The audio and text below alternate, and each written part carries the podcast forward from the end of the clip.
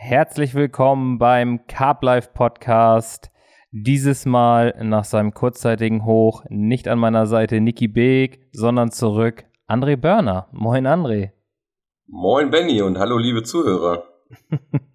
Niki war nach seinem kurzen Hoch ähm, anscheinend feiern, hast du mir gesagt. Er war irgendwie in Berlin, oder? Ich glaube, irgendwie meint er was, dass er da feiern gehen wollte und hat er sich jetzt bestimmt schön angesteckt. Ja. Der Gute. Oder aus dem Leben geschossen und hängt noch hinterher. Wir nehmen die äh, Folge eine Woche früher auf. Äh, wenn ihr den Podcast hört, befinde ich mich aktuell in Polen. Also ich bin nächste Woche ähm, für eine Woche mit Christian Wolf zum Dreh in Polen. Deswegen und damit wir auch in der Regelmäßigkeit bleiben, nehmen wir diesen Podcast vorab auf für euch, damit wir nicht wieder eine Woche Leerlauf haben. Ja, von daher André wieder an meiner Seite. Und wir haben für die Folge ein Thema, was bestimmt, das hatten wir schon mal, ist aber aus der Vergangenheit erzählt, da habe ich mit Niki schon mal drüber gesprochen. Ähm, jetzt mit dir, André. Zu meiner Session vor, wie lange ist sie jetzt her? Zwei Wochen am Rainbow Lake. Ich glaube. Ja, mega. Hm. Da bin ich ja mal gespannt. Ich meine, wir haben so ein bisschen ähm, schon drüber gesprochen, beziehungsweise du hast mir ja ab und an mal eine WhatsApp geschickt, was da so Sache ist. Ähm, ja, jetzt nochmal ausführlich. Ich bin echt gespannt, weil es auch so ein Gewässer, wo ich unbedingt mal angeln will. ich glaube, wie. Du bist jetzt schon das dritte Mal da gewesen, glaube ich, oder? Nee, das zweite Mal erst. Ach, das zweite Mal, okay. Aber trotzdem. Äh, ich glaube, ich ja. kenne auch niemanden. Oh, wo, ey, letztes Mal hat noch irgendeiner, ich weiß gar nicht wo, der hat gesagt so, boah, ja, nee, äh, wäre gar nichts für mich, nur dieses Holzangeln. Ich glaube, bis, ich weiß auch gar nicht mehr, wer das gesagt hat. Also bis auf denjenigen kenne ich keinen, der sagt, äh, er will da nicht angeln. Mhm. Also egal, wer sagt, mach mal einen Platz klar, nehme ich mal mit. Ich denke mir immer, ja, Alter, ist nicht mein Platz. Ich werde auch nur mitgenommen. also ich habe ja. Glück, dass ich Kontakte habe, die mir das ermöglichen, dass ich da angeln kann. Aber das ist schon mal so eine grundlegende Frage, die vorweg beantwortet ist. Man hat keine Chance, da irgendwie zu buchen. Man kommt da nicht ran, man kann nicht buchen, man kann nicht anrufen. Ich glaube, es gibt, gibt irgendwie eine Nummer. Ähm, es gibt, glaube ich, einen E-Mail, einen E-Mail-Kontakt, da kann man hinschreiben. Macht euch keine Hoffnung, da werdet ihr nie eine Antwort erhalten. Ähm, da passiert nichts, das ist rein über Beziehungen, dass man da rankommt. Es sind immer wieder dieselben Leute, die da hinfahren.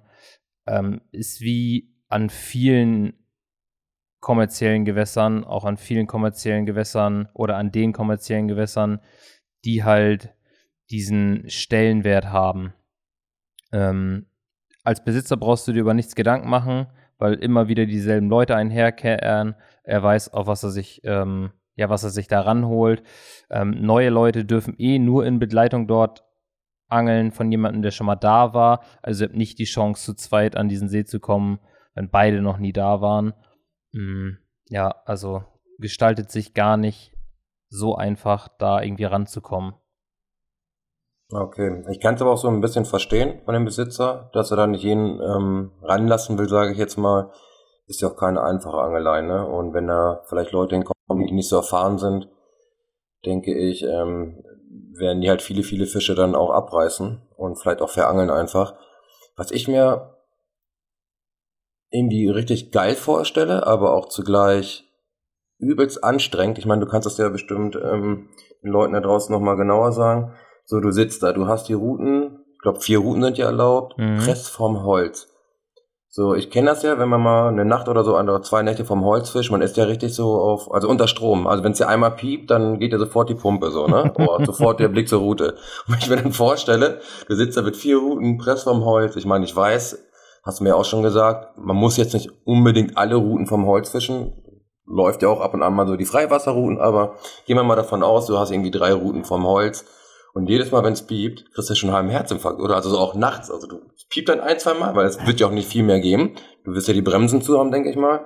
Das heißt, so viele Töne wird es dann nicht geben und ähm, er springt dann jedes Mal auf. Ne? Das heißt, wenn du da so eine stürmische Nacht hast, wie du auch, glaube ich, gehabt hast, ähm, dann bist du direkt unter Dauerfeuer immer raus und gucken, war das jetzt irgendwie ein Biss oder doch nur der Wind?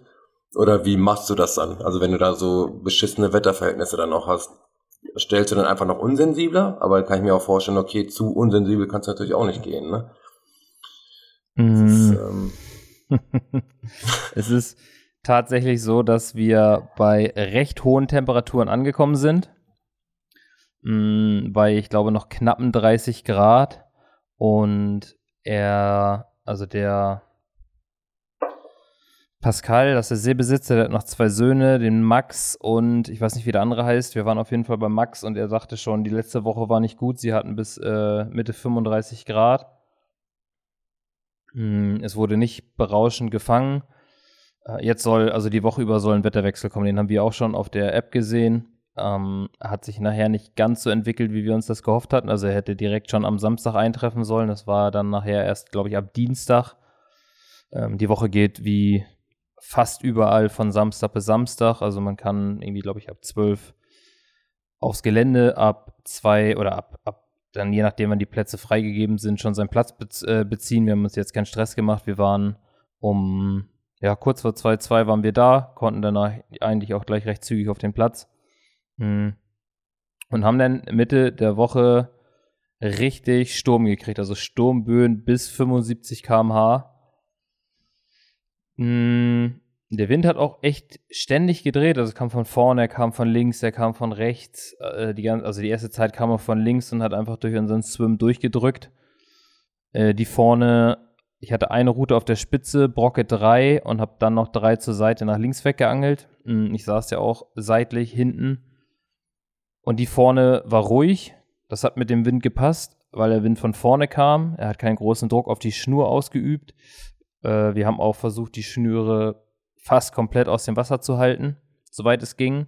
Das heißt, es, äh, ja, man kennt die Bilder halt so wie Wäscheleien fliegen da über die Schnüre so rum. Und dann peitscht, ja. peitscht es die halt die ganze Zeit von der Seite in die Routen rein und es piept den ganzen Tag, die ganze Nacht. Also ich glaube, ich hatte das irgendwie so 36 Stunden durchgehend, dass die Dinger am Piepen waren. Da würde ich ja wahnsinnig werden, ne? Wenn du dann noch so vor Holz angelst. Ich meine, klar, wenn du da irgendwo im Freiwasser angelst, ähm, da stellst du die Dinger unsensibel und dann läuft er dann irgendwann, wenn er dran ist. So, aber so vor Holz, da musst du ja immer auf der Lauer auch irgendwo sein ne? und immer bereit sein, sage ich jetzt mal, da direkt die Route anzunehmen, weil ich denke, da zählt ja auch jede Sekunde, wenn du einen Biss hast. Ja. Da stelle ich mir echt anstrengend vor, so ein bisschen, ne? Also wenn du so ein Wetter dann noch hast. Hat auch tierisch genervt, muss ich sagen. Also am Anfang ging's, aber irgendwann hast du einfach, du kannst es nicht mehr hören. Es sind immer, eigentlich immer dieselben Farben gewesen, immer grün und orange, die da rumgebimmelt haben, hin und wieder mal rot. Oh, und dann dachte ich mir so, es gibt es nicht. Und dann fängt es natürlich auch irgendwann wieder richtig hart an zu regnen. Ja. Mm. Und dann machst du das, ähm, machst du die, das Zelt halt wieder zu. Ich hatte äh, schlauerweise meine Klarsicht-Tür vergessen. Das heißt, ich habe dann komplett geschlossen gehabt, immer nur so ein Spalt offen. Und du bist halt ständig am rausgucken. Dann ist es mal wieder äh, ein bisschen ruhiger, dann kommt wieder mehr Wind, weniger Wind, dann piept es wieder und dann bist du immer so, hm, du guckst nochmal wieder, du guckst nochmal wieder. Aber im ja. Regelfall kannst du einen Biss schon unterscheiden von dem Piepen durchs Wind. Oder naja. durch den Wind. Könnte ja natürlich sein, ja, beim Biss, ja, hört sich das vielleicht schon ein bisschen anders an, ne? Also du hast wahrscheinlich mehr oder schneller aufeinander folgende Töne einfach, genau. ne? Als irgendwie das so. sind dann zwei, zwei, drei schnelle Töne ähm, mhm. die, der, die der Swinger noch an, an Schnur freigeben kann, bis er unterm Blank klebt.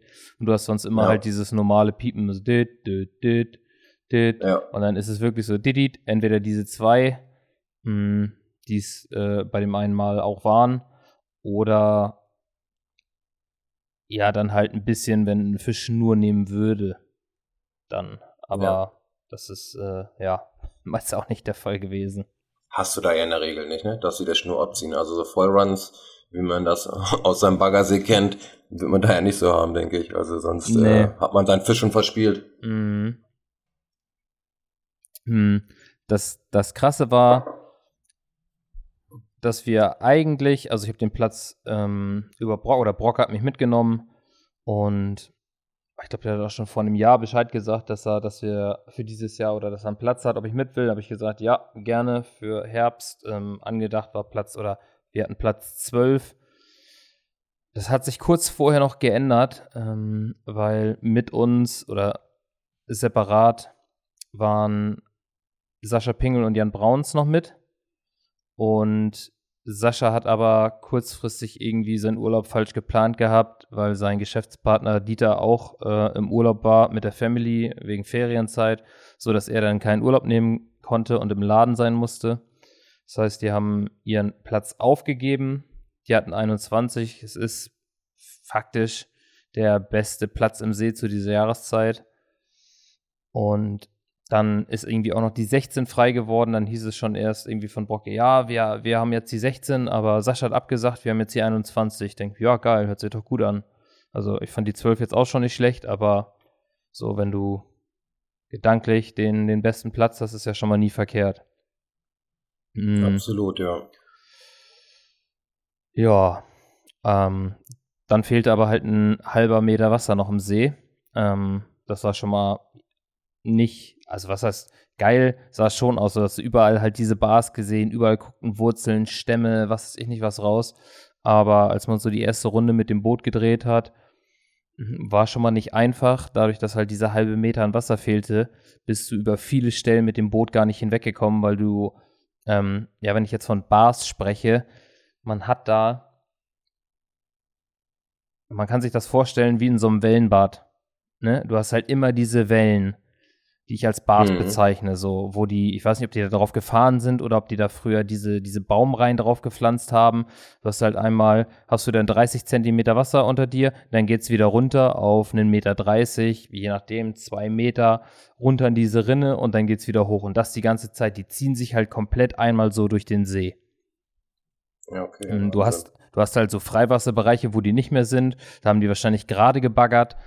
Aber ansonsten in den in den meisten Fällen Ufer, überall hast du halt diese kompletten Bars und äh, Rinnen, wo du drin angeln kannst. Und da bist du halt teilweise schon gar nicht mehr, weil die halt parallel zu mir waren. Musste ich halt über alle hinweg, wenn ich raus war. Und bist halt übelst oft hängen geblieben. Du musstest dir dann halt immer schon so die, was dir nachher deinen Fahrweg rausgesucht, wo du wusstest, okay, ich muss jetzt hier ein Stück weiter rechts, da an dem Baum muss ich so und so viel Abstand halten, weil sonst bist du einfach mit deinem E-Motor aufgesetzt und gestrandet. Dann hingst du da ja. halt wie so ein, wie so ein Idiot. ähm, und gerade nachts ist halt ein Problem, ne? Du hast halt dieses trübe Wasser und du kommst ja. dann halt, gerade in Action, wenn du einen Biss kriegst, dann bist du nervös, du hast Adrenalin, du prügelst da raus und zack, hängst du wieder irgendwo. Ähm, das hat sich äh, nachher als sehr nervig herausgestellt. Und ähm, ja, wir haben also am Anfang denkst du, okay, ja, okay, wie soll ich hier vorgehen? Es war jetzt keiner mehr am Haus, mit dem man großartig sprechen konnte. Also es waren noch welche da, die gesagt haben, ja, war okay, wir haben jetzt nicht so viele Fische gefangen. Ich weiß gar nicht mehr, welcher Platz das war. Ähm, und dann sind wir auch schon auf den Platz gegangen. Wir haben jetzt auch gar nicht mehr großartig nachgefragt. Ich wollte es auch ehrlich gesagt gar nicht wissen, was auf unserem Platz ging. Dann ist man immer so ein bisschen voreingenommen, äh, unvoreingenommener, ne? Als wenn jetzt welche sagen, okay, wir haben jetzt die und die Fische da gefangen. Hm, Brocke sagt dann auch mal, ja, du weißt halt aber auch immer nicht, wo, wo wer das Futter reingeschmissen hat. Ich sag, davon mache ich mich frei. Wenn ich hier am Samstag komme, ist das für mich neu.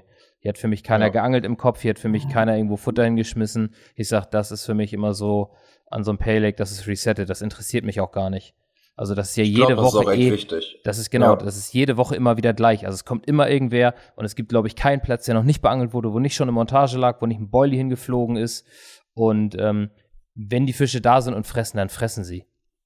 Ist so, ne? Also da äh, denke ich mal, ist das genau richtig. Oder so sollte man das auf jeden Fall machen, gerade an diesen kommerziell bewirtschafteten Gewässern sich davon frei zu machen, weil ändern kannst du es am Ende ja eh nicht. Du bist dann auf deinem Platz. So, interessiert mich nicht, was der da gefüttert hat. Ich muss jetzt eh das Beste draus machen. Ne?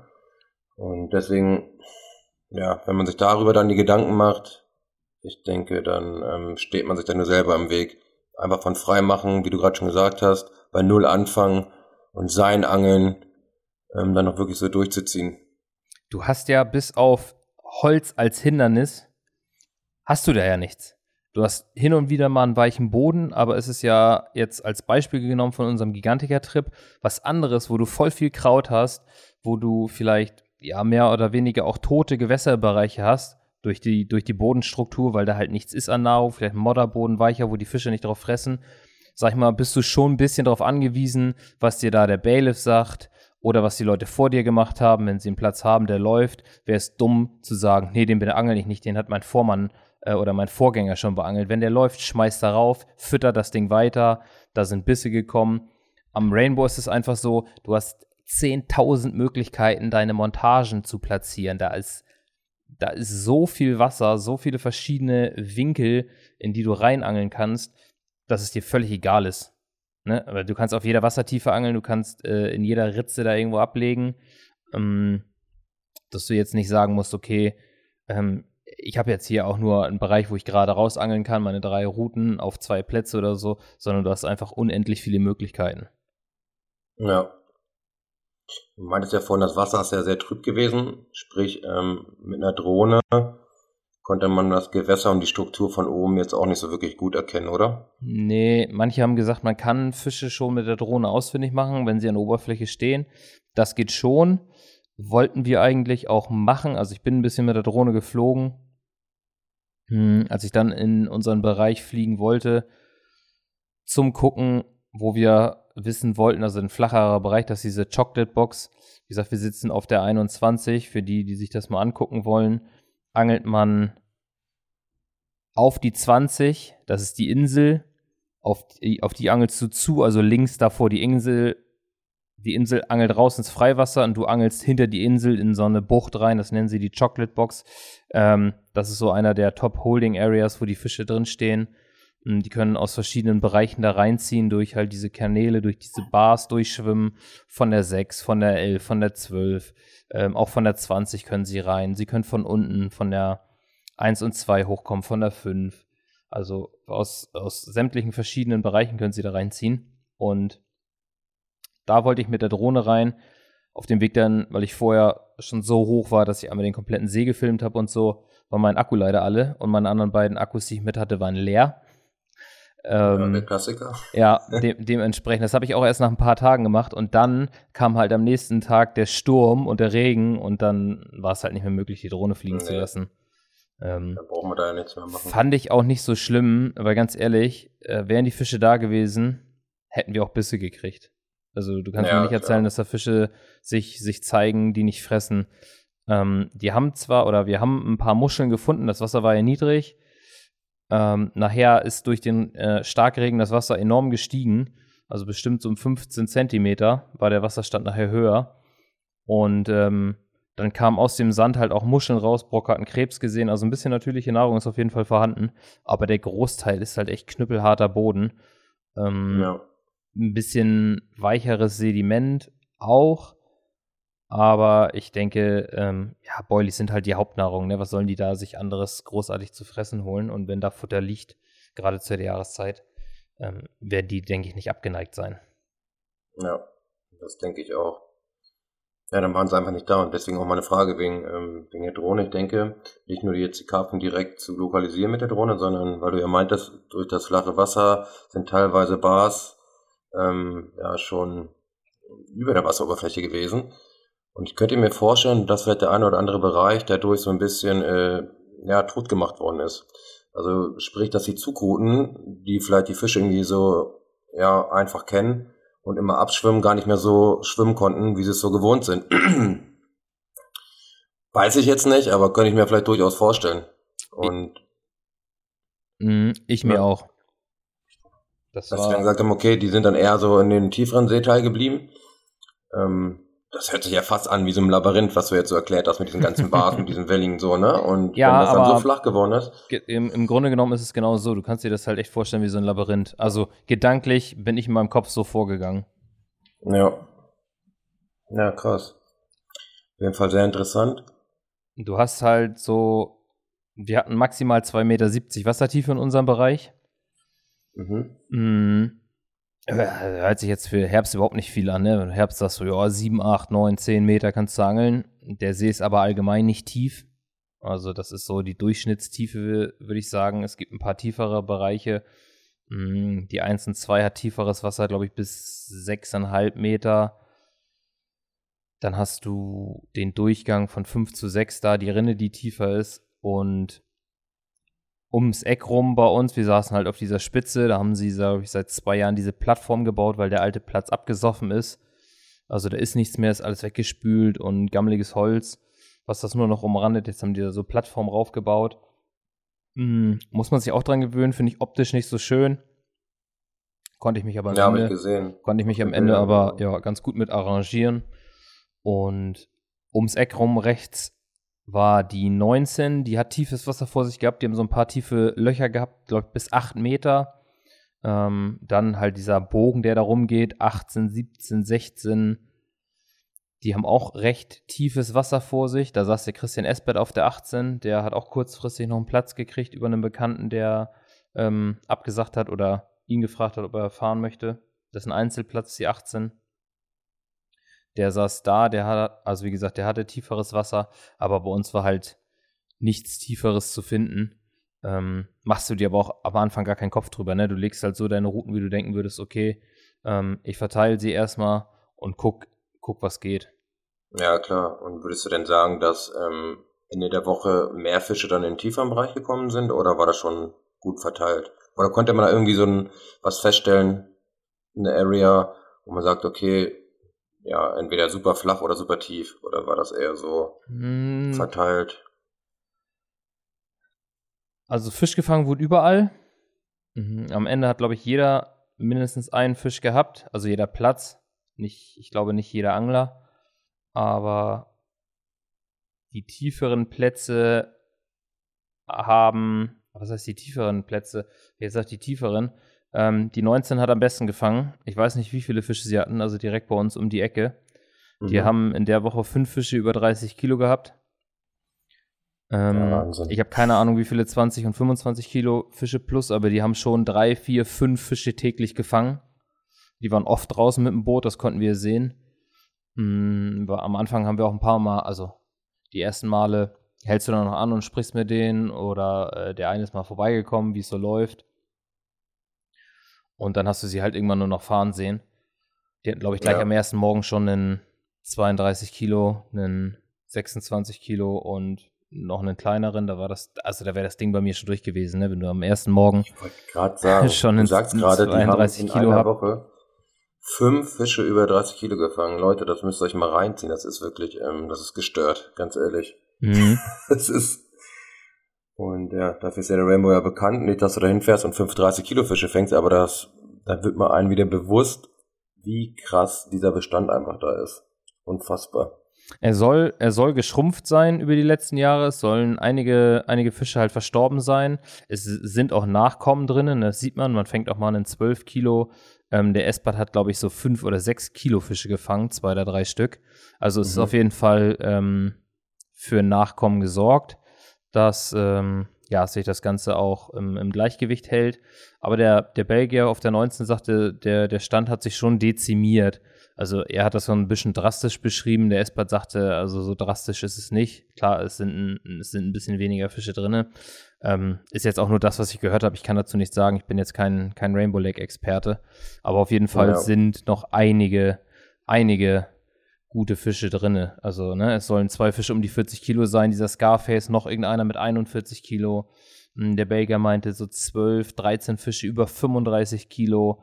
Das ist ja schon, also auf die Wasserfläche gesehen, ist das ja schon krank. Das ist wirklich der absolute Wahnsinn. Also wir hatten das am, am Seriaki, dass wir auf die vier Tage oder die viereinhalb Tage, wo wir geangelt haben, mit vier Leuten fünf Fische über 30 Kilo hatten in Summe. Hm. Ja, und die haben es halt zweit gemacht. Äh, zwar in einer Woche, aber auch an einem See, wo nicht so viele, denke ich, drin sind wie am Seriaki. Ich glaube, da hat man gesagt, da waren es irgendwie so 60 Fische über 30 Kilo. Hm. Ja. Ganz Ka- kurz für die Leute, die jetzt nicht wissen, Teriyaki ist in Kroatien, richtig? Genau, ist ein Wurfgewässer in Kroatien. Ja. André klärt Ja, die alle auch Wahnsinn. sehr gut. Ja. Ja, man sagt ja immer so ganz einfach, ne, aber also über die Gewässer, also ich kann mir jetzt nicht vorstellen, dass einer den Rainbow Lake noch nie gehört hat. Irgendwie ist er ja immer präsent. Aber so Kroatien, na klar, ist halt auch mal mehr entkommen. Ja. Aber es ist Ähm. trotzdem, immer- man stellt sich das immer so vor, ja, wenn du zum Rainbow Lake gehst, ne, da, da fängst du schon einen großen Fisch. Ey, da sind auch schon genug Leute weggefahren, die nicht einen einzigen Fisch gefangen haben, auch zu Ja, guten klar. Jahreszeiten.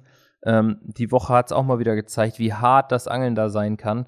Gerade wenn einfach keine Fische, das gibt es halt auch immer wieder, wenn keine Fische bei dir im Bereich sind mm, und ja. nebenan der, der Swim ist wie abgeschnitten. Du hast halt Grenzen, bis zu denen du angeln darfst und nicht weiter, weil dann der nächste Platz halt da angeln darf. Dann hast du einfach Probleme, an die Fische zu kommen. dass du, äh, dass die Fische sich einfach nur irgendwie da aufhalten. Bei der 19 war es so. Also die Insel hat auch ein paar Fische gefangen, aber um Weiten nicht so gut. Und die haben sich diesen Freiwasserteil da so ein bisschen, also den Freiwasserkörper so ein bisschen geteilt. Aber ich glaube, sie sind entweder von oben gekommen oder sie sind von unten aus dem tiefen Wasser hochgekommen. Weil sie sagten, sie haben so zwischen fünf und auch zweieinhalb Meter oder drei Meter geangelt, so an diesen, ne, an den Kanten, an den Übergängen, dass die Fische aus dem Tiefen hochkommen mh, mhm. und sie die da abfangen. Die haben nicht mal hart ähm, übertrieben im Holz geangelt. Zwar, da liegt auch überall versunkenes Holz, wo, nur, wo mal eine Boje vorstand, aber auch in einem recht guten Abstand. Und selbst wenn sie hingen, hast du sie ganz ruhig im Boot gesehen, haben da ein bisschen an der Schnur rumgemacht, zack, war der Fisch wieder frei, konnten weiter drillen. Also, ähm, das zeigt, was möglich ist in der perfekten Woche. Er sagte aber auch, dass er jetzt seit über zehn Jahren dahin kommt. Er ist dieses Jahr das fünfte Mal da gewesen. Und ähm, das war die beste Session, die er jemals hatte. Also es gab noch keine Session, die so gut war wie die. Ja, klar. Also, also das ich, kannst du ähm, auch mal sehen, ne? In ja. all der Zeit, die der hinfährt, hat er jetzt einfach mal den Jackpot gezogen. Ja, definitiv. Es ist jetzt kein Gewässer, wo man hinfährt und einfach mal, ja, ich fange jetzt mal einen 30 Kilo Fisch, ne? Könnte man vielleicht glauben, wenn man immer so die Berichte liest, aber meistens stammen ja Berichte dann auch aus erfolgreichen Sessions. Keiner schreibt irgendwie einen Bericht oder die wenigsten, äh, weil sie da drei Wochen am Stück hart geblenkt haben, ne? das, das, ist äh, einfach so. Genau, das will am Ende irgendwie keiner hören, auch wenn es dazugehört, ne? Es ist halt nicht immer genau. nur Fang und Erfolg haben beim Angeln. Am Gigantiker haben wir auch schon einen abgeblenkt. Ja, ja, das hat schon gereicht. Und, äh, da war dann so, der Anfang war dann schon wieder so der Grundgedanke, ey, bitte nicht noch eine zweite Woche dieses Jahr Vollblank, Alter. Das, das kann, aber, ich, kann ich mir nicht geben. Ja, aber du hast das Ruder ja noch einigermaßen rumgerissen, ne? Mhm, Was ich so mitbekommen habe. Ich, äh, ich bin, am Ende bin ich sehr zufrieden. Die, ja. also wenn man da hinkommt und weiß und ja, hier, dass die, habe ich mir mit Björn ja auch viel drüber unterhalten, dann denkst du dir, yo, das ist jetzt die Top-Jahreszeit, du weißt, also wenn man sich da so ein bisschen mit beschäftigt oder auch Kontakte hat und weiß, ähm, wer zu welchen Jahreszeiten auf was für Plätzen schon Sessions erlebt hat, wo du denkst, okay, also wenn wir, das, das sollte schon klappen hier, dass, dass, dass wir mindestens 31 Kilo fangen in der Woche. Der Platz ist dafür prädestiniert für diese Jahreszeit. Ja. Ähm, und wäre richtig geil, wenn halt jeder so ein Ding hebt. Äh, positives Einstimmen ist immer gut. Mhm. Definitiv. Brocke hat auch gleich am ersten Morgen, also die Nacht hat noch gar nichts gebracht, dann hat Brocke morgens einen, einen Biss gekriegt. Der Fisch ist aber sofort weg gewesen, also die Route voll runtergeknallt, aufgenommen und sofort geschlitzt. Mhm. Das war aber noch so, okay, der erste Biss. Ich hatte, glaube ich, nachts schon, ich glaube, nachts hatte ich auch schon gleich eine Attacke von so einer Brasse. Also Brassen gibt es da auch. Auch richtig kleine. Also es war echt so ein so handflächengroße Brasse. Kannst immer nur froh sein, dass sie es schaffen, so einen 280 Gramm Bleibeweg zu kriegen, dass es auch piept. Unfassbar, ja. Ja, schön über, ich weiß gar nicht, drei Umlenker und nochmal abgesenkt, da deine Route dann nachts rausfischen, das Ding abhaken, die Route wieder neu legen. Das sind so, oh, Entschuldigung, ich bin hart müde. Ähm, so die unschönen Sachen, aber ne, das gehört einfach dazu. Wenn du Fisch fangen ja, willst, dann halt einfach dazu. muss die Route wieder raus. Oh, das macht, da kommt richtig Freude auf. Mhm. So eine handlange Brasse über zwei Umlenker stelle ich mir richtig, richtig, richtig gut vor. ja, wir hatten auf jeden Fall Was angelt man denn da? Also in der Regel als Hakenköder muss man da was haben, was ähm, resistent ist gegen Weißfische und Krebse. Sollte mhm. man wahrscheinlich, ne? Oder kann man auch mit Kleinködern? Ja, du kannst auch mit Kleinködern, ähm, ist, ist kein Problem, weil die die Brassen hängen sich halt auch auf 24er Knödel auf, die sie um weit nicht reinkriegen. Da kriegst du vielleicht mit Glück hätten die so einen 20er da reingekriegt in ihr kleines Maul. Äh, mhm. Also klein wie die waren, aber die haben sich halt auch auf so ein 24er Hookbait mit einem Pop-Up drauf aufgehangen, ne? Da hatten ja, die halt richtig Bock drauf, da rumzulutschen. Ich muss sagen, dass ich überhaupt keine Probleme hatte. mit meinen Hakenködern. Bei Björn waren sie reihenweise ab. Mm, ich habe am Anfang ganz normal Boilies geangelt, habe dann nachher aber auch einfach aus der Sicherheit auf äh, Hakenköder gewechselt, auf unser Hard and Light. Habe aber auch, ähm, auch aus dem Grund, weil sie einfach ein bisschen leichter sind und ich sie, ähm, ich schneide sie halt gerne oben ab und nimm einen halben Pop-Up so zum draufsetzen, dass du sie damit wie einen Warf dahin gekriegt hast. Also ich habe dann einfach einen 20er genommen, habe einen 16er Pop-Up genommen, die Hälfte davon so draufgesetzt, dann schwebte der so leicht über dem Grund wie einen Warf dann. Der war perfekt austariert. Das hat mir gut gefallen und hatte auch ähm, unsere Zitrusboilies, habe ich damals auch schon so gemacht. Ich habe die mit kochendem Wasser übergossen, dass ich ähm, die schön auswasche, dass sie richtig weich werden. Habe das Wasser weggekippt und habe dann ähm, nochmal Liquid und Hanföl und CSL mit reingegeben. Also habe die richtig aufgepimpt. Die haben richtig geil gerochen und die waren übelst weich. Selbst die hatte ich auf einer Route zwei Tage und der Hakenköder war immer noch dran. Ja. Also ich weiß nicht, es, es muss an den Plätzen mitliegen. Ähm, dass, dass, die, dass da irgendwas war oder seine Hakenköder auf irgendwas angesprochen haben, dass da vielleicht auch Krebse dran waren oder die abgeknippt haben oder viele Weißfischattacken, dass die nachher einfach ab waren. Ich glaube, generell ist auch eher ein Fischmehl-Balli ähm, attraktiver, ne? Also auch für Krebse, Weißfische. Ja. Ich will jetzt nicht sagen, dass du auf Kohlenhydrat-Ballis dann keine Weißfische fängst oder keine Krebsattacken hast, aber ich hatte das letztes Jahr war ich mit einem Kumpel in Frankreich, dann hatten wir auch einen Kohlenhydrat-Bowlie mit und äh, Fischmehl-Bowlies. Die Fischmehl-Bowlies waren deutlich, deutlich schneller runter, mhm. beziehungsweise so runtergeknabbert und ich kann mir auch vorstellen, wenn man so beides füttert, dass sie sich auch zuerst so die Fischmehl-Bowlies dann reinziehen. Und dann, wenn vielleicht nichts mehr da liegt, ne?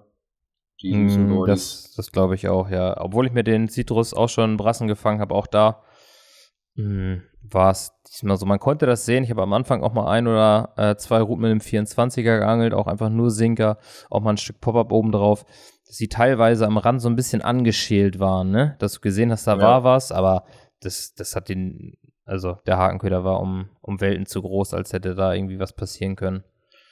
Aber das ist auf jeden Fall immer schon mal eine gute Sache, wenn du weißt, okay, du kannst dich darauf verlassen, dass deine Hakenköder am nächsten Tag noch dran, äh, dran sind, weil es gibt ja nichts Schlimmeres, als wenn du da schöne Nacht ohne Hakenköder angelst, weiß ja nicht, wann die Dinge ab sind. Mm, Brock hat es dann irgendwann auch äh, geändert, der hatte sich extra noch so auch ähm, extra harte Hakenköder ab, abgerollt dafür, die er da drauf gemacht und dann war nachher auch Ruhe.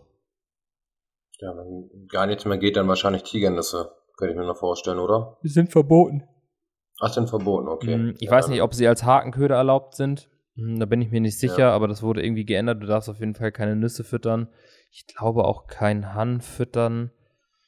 Ähm, ich bin mir gar nicht sicher, ob du nur noch Boilies darfst oder was anderes, aber also war egal, ich hatte eh nur, nur Pillen dabei. Ja. Mhm. Ja. Interessant auf jeden Fall. Ihr seid dann im gleichen Bereich und der eine hat dann massiv Probleme mit Krebsen. Du dann eher weniger. Ja, also wie gesagt, ich hatte ähm, Björn hat drei Routen gerade rausgeangelt und konnte halt auch von der, Choc von der Chocolate Box nach links runter diese ganzen Bars beangeln. Mm, ich hatte eine ganz rechts in der Chocolate Box liegen und hatte meine anderen drei dann von mir aus, also vom Steg aus links in den ganzen, ganzen Bereich. Und da hatte ich keinerlei Probleme. Auch mit der Route in dieser Chocolate Box hatte ich nie Probleme. Was, ähm, was damals so war, dass die Hakenspitzen weggegammelt sind das Problem hatte Björn auch. Also seine Haken konntest du nach einem Tag reindrehen und ähm, die Spitzen waren einfach wie weggegammelt. Die waren braun. Das jetzt ohne die Korderhaken schlecht machen zu wollen. Ich hatte dasselbe Problem vor fünf Jahren auch schon ähm, ja. mit den Foxhaken. Ähm, und genauso hatte er das nachher mit einem von meinen Haken. Also ich hatte, ähm, wir haben ja unterschiedliche Haken und auch Haken, äh, Hakenstähle heißt das ja nicht, ne? Einen unterschiedlichen Hakenstahl. Einmal den normalen Sag mal, ja, die haben einmal den beschichteten ne, und einmal unbeschichtet, glaube ich, oder? Ja, unbeschichtet würde ich jetzt nicht angeln, das sind jetzt nicht meine Haken. Also ich sage jetzt schon von den Armor Point Haken. Okay. Oder Armor Point ist es ja nicht mehr, aber ähm, den Curve Shank gibt es ja als Normal- und als X-Variante. Und der X-Stahl ist ein etwas anderer Stahl als der von dem normalen. Und ich glaube, der X-Stahl ist einfach robuster und resistenter, was, was das Wasser angeht. Weil ich hatte, okay. ähm, ich habe alle Routen oder alle Rigs hatte ich den neuen White Gabe Longshank drauf. Und der hat auch den X-Stahl. Mhm, Und ich genau. hatte- und ich das hatte- wissen viele gar nicht. Genau, das ist der dickere Stahl. Ja. Das hast du bei den drei neuen Hakenmodellen, bei dem äh, Super White Gaped Intern und Outturned Eye und bei dem ähm, Super White oder bei dem White Gape Longshank. Die drei neuen Hakenmodelle haben den X-Stahl, der Sticker. Ähm, die Spitze ist nicht ganz so scharf wie bei dem normalen. Finde ich, ist aber immer noch scharf genug. Ähm, klar, die gerade Spitze bei einem Curve Shank, die ist einfach sauspitz und ultra klar. fein. Ähm, der hat jetzt auch eine nach innen gebogene Spitze, finde ich, fürs Holzangeln einfach noch besser. Zum einen ist das Gape Absolut. whiter, der, äh, Gape, das Gape ist whiter. Ähm, der, hat- der White Gape hat einfach eine größere Öffnung. Er fasst mehr. Der Haken in der Größe 4 ist auch deutlich größer als ein Vierer Curve Shank. Und ja, äh. Sitzt und greift meiner Meinung nach besser. Und das will ich halt vom Holz, was heißt haben. Ich habe mit dem Curveshank damals auch ähm, meine Fische gefangen, ähm, auch in den, in den ganzen vergangenen Jahren. Aber weiß nicht, gibt einfach bei, bei mir im Kopf noch mehr Sicherheit, wenn ich weiß, okay, die, die Form gefällt mir besser. Der Haken ist an sich größer und stabiler hier bei, bei diesen großen Fischen. Und ja, obwohl, wie gesagt, Björn hatte dann ähm, auch, hat sich einen Rig bei mir rausgenommen und hatte das auch, dass der, vielleicht ist das irgendwas am Untergrund, stellenweise unterschiedlich. Der Haken war auch platt bei ihm. An dem Mhm. einen Platz. Ich hatte, wie gesagt, ich hatte glücklicherweise keine Probleme mit, also nicht großartige Probleme. Ich hatte das dann auch mal das nach zwei Tagen, wo ich dann beim Haken gedacht habe, okay, gut, dass da jetzt keiner mehr gebissen hat. Der Haken sah nicht mehr rosig aus. Ich habe danach. Ist das denn quasi so, ganz kurz mal Ja, ja, eine Verständnisfrage, wenn du deinen Haken zum Beispiel schärfst, also sch- anschleißt, äh, kenne ich das halt, dass dann nach dem Tag irgendwie Spitze, wenn du es jetzt nicht mit, mit einem Edding oder sowas übermalst oder was hier auch gemacht wird, ist hier mit, mit so Fett, ne? Also wie so Silikon. Labello-Krams, ähm, zum, zum Schützen, dann hast du ja teilweise so Flugrost am nächsten Tag. Ja. Und, ähm, das habt ihr dann ja auch gehabt. Nee, Oder- nee. Das ist, das ist wie, als wäre diese Spitze so korrodiert. Die ist, Ja. der ist es nur die Hakenspitze angegriffen und der, der Haken stumpft. Die komplette Spitze ist einfach weg. ja, Wahnsinn. Da sind ein paar Okay. Millimeter so richtig weggegammelt. Da Heftig. hakst du auch nichts mehr mit, auch nicht mit viel Blei. Also da, da, den Fisch will ich sehen, der sich das Ding da noch irgendwie reinböllert. Ja, ja gut, das muss dann ja irgendwie an der Wasserqualität dann auch liegen. Ja, da ist irgendwas, Irgendwas- mit am der Untergrund. pH-Wert oder ja, sowas. Wasser, ich habe auch Sehr, keine sehr Ahnung. sauer ist wahrscheinlich. Wie gesagt, ich hatte eigentlich keine Probleme. Also nach zwei Tagen habe ich meine Rigs dann auch gewechselt, aber also uns, sie haben noch funktioniert, ne? Also es war jetzt nur einmal, dass der Haken so ein bisschen Ja. so oh, war. Und das hatte Björn öfter. Also wie gesagt, ich hatte glücklicherweise keine Probleme mit Hakenködern, mit Haken. Da war Brocke mit verseucht. Mm, Das war schon mal ganz gut. Aber die Woche Angeln war dann halt echt, echt Kampf. Wir haben dann, ich glaube, nach ein paar Tagen hm, auch wieder gut. Du kannst ja, es muss ja immer einer am Platz sein. Also einer legt Routen, der andere bleibt am Platz. Einer geht duschen, einer ist immer am Platz und hat ein Auge auf die Routen. Es dürfen sich niemals beide entfernen. Klar, wenn, jetzt, wenn beide einen Lauf haben und so, ist alles gut, ne? Aber es sollten nicht beide zum Duschen gehen oder der eine geht irgendwo anders hin äh, und der andere ist äh, ja auch nicht da. Das geht nicht. Hm. Ist auch ganz, ganz klar geregelt. Also wenn du da irgendwie Regelverstöße hast oder irgendwas machst, was, was denen nicht passt, dann kommst du halt nie wieder. Ähm, das war halt auch schon so, dass, dass die mal, die sind angekommen, ich weiß nicht, ob es Polen oder Tschechen waren, die Geschichte habe ich jetzt auch gehört. Die sind halt angekommen, standen vorne am Parkplatz, haben geraucht, haben ihre Kippen dahin geschnippt. Die konnten halt einsteigen und wieder nach Hause fahren, bevor sie überhaupt angefangen haben zu angeln. Ja. Ja, knallhart. Ja. Weil er das ja auch nicht ähm, nötig hat. Nee, und einfach, mal, äh, kommen halt andere. genau, ne, da ist so ein- da beweisen. man könnte sagen, so ein bisschen Zucht und Ordnung herrscht dann noch. Also es ist alles so, das hat, finde ich, auch seinen eigenen Charme. Also wenn du in dieses Clubhaus reingehst bei ihm, dann werden die Schuhe vorher ausgezogen, ne? Das ist gewischt, gefegt, immer frisch. Genauso, Ja. wenn du hinten in den Duschbereich gehst, deine, deine Latschen werden draußen ausgezogen, es wird gewischt danach wieder, es wird sauber gemacht. Und genauso ist es an einem Platz. Du hast einen Müllbeutel, du hast einmal für Glas, du hast einmal für Restmüll und einmal für Recycelbars, das heißt Papier und Plastik. Äh, wenn du Mhm. viel hast, sind es drei verschiedene Säcke. Und ähm, dein Platz ist halt eh immer sauber. Und auch wenn du gehst, die Boote werden ausgewaschen, wieder komplett sauber gemacht, so wie du sie vorgefunden hast. Und ja, ähm, wenn du das halt nicht hast, dass du deinen Platz da irgendwie noch Müll liegen hast, die Boote vermüllt zurückgelassen hast, ja, dann brauchst du halt auch nicht wiederkommen. Ja. Ja, hört sich echt gut an. Wundert mich tatsächlich, dass es da Angler gibt, ohne da jetzt Namen zu nennen, die das da so lange ausgehalten haben, dass sie dann irgendwie rausgeflogen sind. ja. Ähm, war cool. War aber auch, also wie gesagt, ähm, die ersten Tage lief gar nichts. Es war warm, es war schleppend, dass wir keine Fische hatten. Und dann haben wir nebenbei halt so ein bisschen auf Black Bass geangelt. Ich habe meinen allerersten Black Bass gefangen. Ich habe erst ein paar Bisse gehabt, habe dann auch einen beim Springen verloren. Habe dann nachher auf so ein äh, Spinnerbait gewechselt und konnte dann so einen 40 Plus fangen. Ich denke, keine Ahnung, was er 42 oder so. So einen richtig schönen Black Bass gefangen. Brocker hat einen so an die 50 gefangen. Ähm, nicht beim Spinnern, sondern auf Grund mit Boily. der hat einen Biss gekriegt, ist rausgefahren. Ich denke schon, was macht der? Hat er eine Brasse jetzt? Ja, ist wie eine Brasse. So, nimmt so die Schnur in die Hand, auf einmal springt da was. Ich denke, Alter, das ist doch ein Black Bass. Hat er mitgebracht. Einen richtig fetten Oschi. Ich glaube, Brock hat eh alles gefangen, was es gibt. Er hat Brassen gefangen. Er hat Black Bass gefangen, er hat normale Barsche gefangen, er hat Hecht gefangen, er hatte auch zwei Überbisse, weil er nicht mit Stahl geangelt hat einmal komplett, zweimal komplett alles abgekappt beim Spinnfischen, die Hechte. Mhm. Ich weiß gar nicht. Also, wie gesagt, es lief gar nichts bei uns. Es war dann echt schon so gedanklich, boah, Kacke, wir sitzen hier eine Woche ab. Das ist halt wieder der Nachteil am, am Pay Lake angeln. Du hast halt deinen Platz, du kannst nirgendwo hin. Du musst die Woche aussitzen. Auf der einen Seite sage ich mir immer, scheiße. Auf der anderen Seite kann sich so ein Blatt aber auch immer wieder wenden. Es kann, es kann in einer Nacht alles passieren. Es kann die letzte Nacht sein, es kann die erste Nacht sein. Und äh, ja, du, du hast den Fisch, den du dir da hoffst, dann ist das Thema durch. Mhm. Gutes Beispiel waren äh, Christian Wolf und Christian Esbert.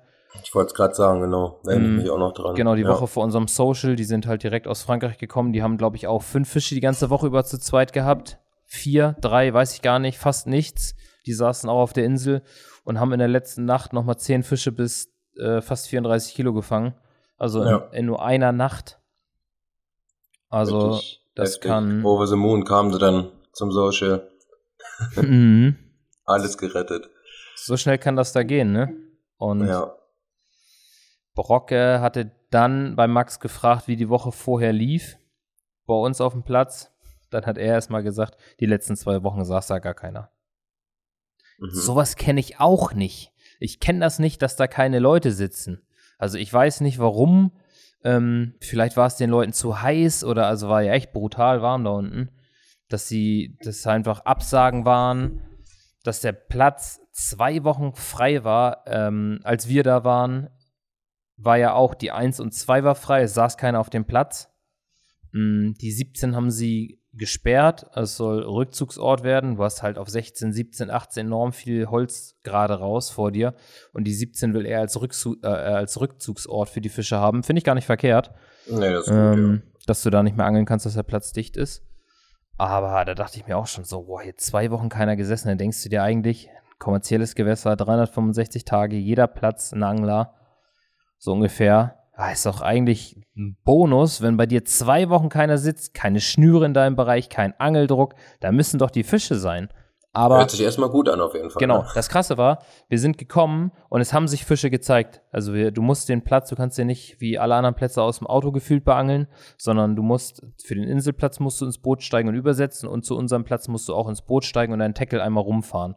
Ansonsten trägst du den da über so einen Damm zwischen den Bäumen, also nicht schön deswegen mit dem Boot übersetzen. Und es haben sich gleich am ersten Tag beim Aufbau noch Fische gezeigt. Wir sind rumgefahren mit den Booten, es haben sich Fische gezeigt. Wir haben gedacht, oh, hier ist Aktivität, auch im Freiwasser sind Fische gesprungen. Das war der einzige Tag, an dem wir Fische gesehen haben. Dann fährst ja. du raus, machst deine Routen und danach, wir sind jetzt nicht mehr geballert mit dem E-Motor, sondern ganz langsam. Aber klar, es sind Boote auf dem Wasser, es sind Motoren an, es sind Echolote an, du guckst dir das den ganzen, den ganzen Bereich, das. Das dauert ein paar Stunden, bis du deine Routen gelegt hast. So, und dann war's das. Ich glaube, am nächsten Morgen ist noch mal einer gesprungen im Freiwasser. und dann war komplett Silenz, du hast gar nichts mehr gesehen, es war null Bewegung. Dann war vielleicht auch so der Grundgedanke, okay, klar, wenn die hier vielleicht nicht viel Nahrung haben, ist es auch vielleicht einfach scheiße, dass hier zwei Wochen kein Futter in unserem Bereich lag. Dass die Fische einfach sagen, den Bereich meiden. Nicht nur wegen ja. Ähm, vielleicht zu flach, sondern auch einfach, weil keine Nahrung da war. Es hat keiner Boilies ins Wasser geschmissen. Mhm. Du, äh, ne, das sind so die Theorien, die du dir aufstellst. Du hast genug Zeit zum Nachdenken. ähm, Absolut. Und hoffst halt immer wieder und hoffst halt immer wieder. Dann legst du mal zwei Routen um, dann legst du drei Routen um. Also ich habe jeden Tag mindestens zwei Routen gelegt, eigentlich eher mal drei und immer nur eine irgendwie für zwei Tage liegen lassen. So, so eine richtige Versteckerroute. Das macht ja, du hast halt jedes Mal, jeden Abend wieder neue Motivation, wenn du deine Routen gelegt hast und sagst, so, heute Nacht, heute Nacht, ich habe sie umgelegt, jetzt kommt was. Und ja, klar. Gerade in solchen Gewässern. Genau, dann, Rainbow Lake. dann war es, glaube ich, Dienstagnacht, als dann endlich der erste Take kam. Brocke hatte er vorher schon, Brocke hat einen Stör gefangen. Es gibt einen einzigen Stör da drin, den hat Brocke gefangen. Ja, nicht schlecht, aber hat er wirklich alles, noch. alles gefangen. das war echt krass. Da hat er halt diesen Stör noch gefangen. Es war auch schon ein bisschen windiger, der Wind kam auf. Ähm, und es war die Route, die ich in die Chocolate Box geangelt habe. Die lag auch richtig, richtig close im Holz, äh, mit Bremse zu, mit Umleiter, mit allem drum und dran. Hm, die habe ich dann da weggenommen und dachte, okay, wenn sie halt nicht hier so irgendwie rumziehen, vielleicht ein bisschen weiter weg vom Holz, ein bisschen zentraler, einen halben Meter tiefer noch. Ich glaube, so auf 1,70 Meter 70 anstatt 1,10 Meter, 10, Meter 20, was ich da hatte. Hm, habe ich sie umgelegt und habe dann tatsächlich auch da direkt einen Biss gekriegt. Hatte so ein, ja, ich denke, so ein fast ein Leder, 13 Kilo. Ähm, da war es auch nur so, ich höre nur Brocke rufen, weil der, die Funk, äh, der Bissanzeiger war lauter gestellt. Brocke saß ja dann vorne, die Route stand bei ihm. Und dann höre ich nur so, Biss! Wie er geschrien hat, ich sofort, zack, Warthose aus, zack, nach vorne gesprintet. Ich sage nicht, nimm dein Boot. Mm, er hatte irgendeinen so alten Minkota, 30 Lipster dran. Das war eine Vollkatastrophe mit dem Ding. In, dann auch noch im Wind. Ich bin zweimal auf so einer Bar hingeblieben, musste aussteigen, mein Boot schieben. Dachte, das gibt es nicht. Jetzt hänge ich hier fest. Ähm, bei der Route war es so, dass man pumpen konnte oder ein Stück auf jeden Fall auch ziehen sollte, dass der Fisch von dem Holz wegkommt und sich theoretisch dann, man kann nie immer äh, unter Wasser gucken, was da alles noch so ist, aber sich theoretisch nicht mehr so an irgendwas Sichtbarem festmachen konnte. Hm, ich bin angekommen und der Fisch war auch direkt am Umleiter, den ich da hatte. Ja. Ähm, der war einmal dann noch, weil der auf so, ein, ja, auf so einer Bar mit so einer Wurzel stand, da hing die Schnur einmal hinter, konnte ich die rumlegen, konnte den Fisch abkeschern und war dann schon mal glücklicherweise entschneidet. Das war eine Wohltat nach eins, zwei, Samstags, nach drei Nächten blank, in der vierten Nacht endlich einen Fisch gefangen zu haben. Ja, richtig gut. Das dann geht's auch richtig los, ne? Zu der Urlaub vom Feeling dann her. Man hat so seinen Fisch auf seiner Habenseite und ähm, klar, es ist jetzt für ein Rainbow Lake kein Riese, aber trotzdem weiß man, so, wir haben jetzt hier Fische im Bereich. Ich habe jetzt nicht wirklich viel falsch gemacht. Ähm, darauf kann man aufbauen, ne? So, Wahrscheinlich alles der, so ein bisschen entspannter. Der Einzige, der da reingezogen ist, der sich direkt aufgehongen hat, so gefühlt. Aber ja, das natürlich, natürlich, wenn du da bist, hast du den Anspruch, einen von den ganz Großen fangen zu wollen. Irgendwann sagst du dir, Alter, ich bin froh, wenn ich überhaupt was fange und nicht blank ja, nach Hause gehe. Das ändert sich dann einfach schlagartig. Das ist so. Das war doch bei uns am Gigantika genauso. ja. Ne? Aber doch gesagt, also so, so, so ein klein, so ein Stocky will man ja auch nicht fangen. Und dann am Ende, wenn so ein Stocky kommt, wäre schon geil. Ne? Ja. Das wäre besser als nichts. Das ist Karma gewesen. Genau. Ah, das ist äh, völlig normal, ne? Gehst ja immer mit den Erwartungen da rein und ich gehe immer mit dem ja. Ziel dann da rein, äh, so ein 30 Kilo da fangen zu wollen. Ähm, ja, klar. Das eine oder andere Mal klappt's und dann klappt's auch mal wieder nicht. Aber ja, das war so für mich der Startschuss zu meiner Session. Ähm, der hat auf einen 24er Hard and Light mit so einem äh, Washed Out Pinken gebissen. Der hat sich, äh, der hing auch Bombe, war alles gut. Mhm, die Route habe ich dann natürlich direkt wieder hingelegt in der Hoffnung, dass noch was kam. Die Nacht äh, war dann gar nichts mehr und habe dann an, an dem Mittwochmorgen, der was, der Mittwochmorgen? Nee, war es noch nicht, es war noch nicht der Mittwochmorgen. Habe ich mir gesagt, so, ich nehme eine Route mh, mm, und sie, was müsste so Markierung zu 1 und 2 gewesen sein, vielleicht auch ein paar Meter dahinter. Es war ja niemand, es war ja niemand auf dem Platz, den ich irgendwie äh, in, in, sein, in seine Schnüre fischen konnte oder so. Aber an dem einen Baum war halt so Markerband rum. Ich, für mich war das so die Markierung. Und direkt in der Bucht ähm, habe ich meine Route dann reingelegt. Dann war das so, ah, es war wie, wie so eine Verkehrskreuzung, kannst du sagen. Da war halt diese kleine Insel, da stand wohl mal so ein Vogelhaus, so ein großes auf Holz drauf. Ähm, von da aus habe ich zurück umgeleitet und dann konntest du da ja in, in die eine Bar rein, in die andere Bar, dann hast du noch so einen Durchgang zu meinem Bereich, also es sah echt wild aus. Und dann lag da natürlich auch noch äh, zwei Bäume drinne in der Bar. Da habe ich dann vorgelegt, auf ich glaube auch einen Meter, schieß mich tot, Meter irgendwas war das. Also kein tiefes Wasser, aber auch harter Boden. Ähm, habe ich noch einen, ja, so einen halben, auch so einen halben Washed Out Garlic Pop-Up genommen, so einen, so einen hautfarbenen auf einen 20er. Also ich habe ähm, meine Köder lieber kleiner gewählt. Ich kenne viele, die da große Köder angeln, 220er. Ähm, ja. Aber die Fische haben dort nicht so die Riesenmäuler. Also es sind nicht so riesen, also gibt es bestimmt auch, aber ich hatte das so, dass die Fische jetzt nicht so einen riesen Scheunentore hatten, ne? Ich dachte, ja, und so ein ja. kleinerer, so ein kleinerer Bait ist auch einfach einfacher einzusaugen als so ein Riesending. Deswegen habe ich überwiegend halt, wie gesagt, nur 20er geangelt.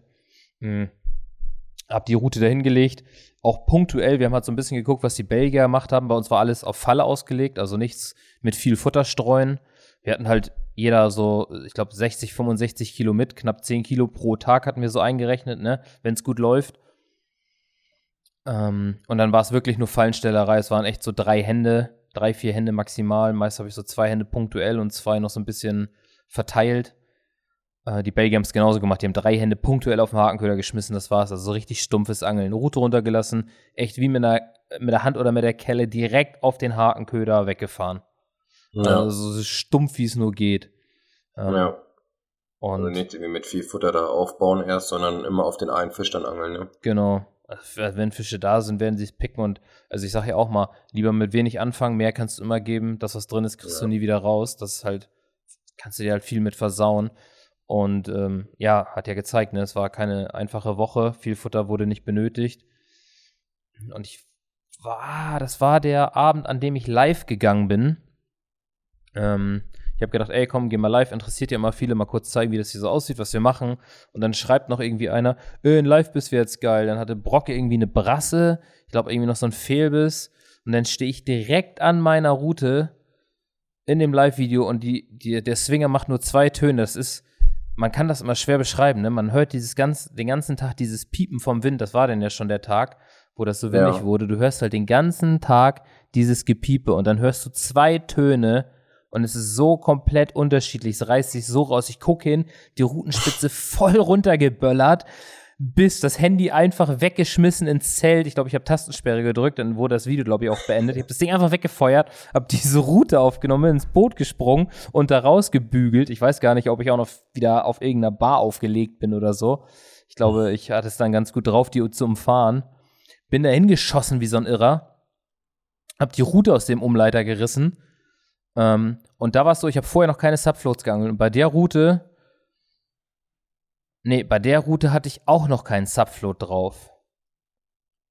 Warte, ich überlege, ich überlege die ganze Zeit. Hatte ich da einen Subfloat drauf? Ich glaube, ich hatte keinen Subfloat auf der Route. Ich bin mir nicht sicher. Ich glaube auch, ich habe sie noch mit einem Captive Backlit am Grund abgesenkt, was nicht überall wirklich schlau ist. Also auch die Belgier haben einfach Subfloats geangelt, ähm, an der Oberfläche so fette Bojen gehabt ähm, und dann einfach nur stumpf die Schnur runter zum Platz.